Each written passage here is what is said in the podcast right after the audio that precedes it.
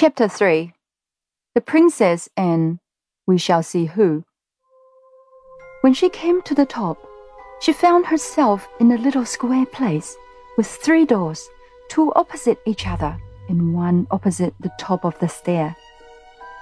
She stood for a moment without an idea in her little head what to do next. But as she stood, she began to hear a curious humming sound. Could it be the rain? No, it was much more gentle and even monotonous than the sound of the rain, which now she scarcely heard. The low, sweet humming sound went on, sometimes stopping for a little while and then beginning again. It was more like the hum of a very happy bee that had found a rich well of honey in some globular flower than anything else I can think of at this moment. Where could it come from?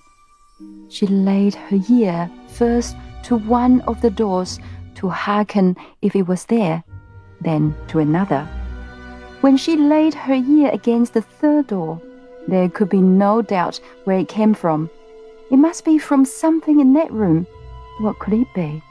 She was rather afraid, but her curiosity was stronger than her fear, and she opened the door very gently and peeped in. What do you think she saw? A very old lady who sat spinning? Perhaps you will wonder how the princess could tell that the old lady was an old lady when I inform you that not only was she beautiful, but her skin was smooth and white. I will tell you more.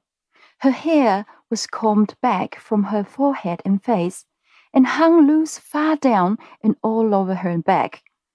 That is not much like an old lady, is it? Ah, but it was white, almost as snow, and although her face was so smooth, her eyes looked so wise that you could not have helped seeing she must be old. The princess, though she could not have told you why, did think her very old indeed quite fifty, she said to herself, but she was rather older than that, as you shall hear. While the princess stared bewildered, with her head just inside the door, the old lady lifted hers and said, in a sweet but old and rather shaky voice, which mingled very pleasantly with the continued hum of her wheel. Come in, my dear. Come in. I'm glad to see you. That the princess was a real princess, you might see now quite plainly, for she didn't hang on to the handle of the door and stare without moving, as I have known some do who ought to have been princesses but were only rather vulgar little girls. She did as she was told, stepped inside the door at once, and shut it gently behind her. Come to me, my dear, said the old lady and again, the princess did as she was told. She approached the old lady rather slowly, I confess, but did not stop until she stood by her side and looked up in her face with her blue eyes and the two melted stars in them.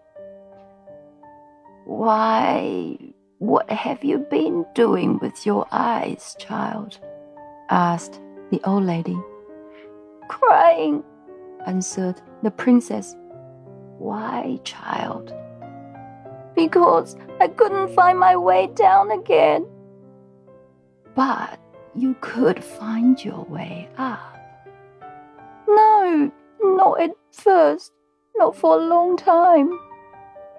But your face is streaked like the back of a zebra. Hadn't you a handkerchief to wipe your eyes with? No. Then why didn't you come to me to wipe them for you? Please, I didn't know you were here. I will next time.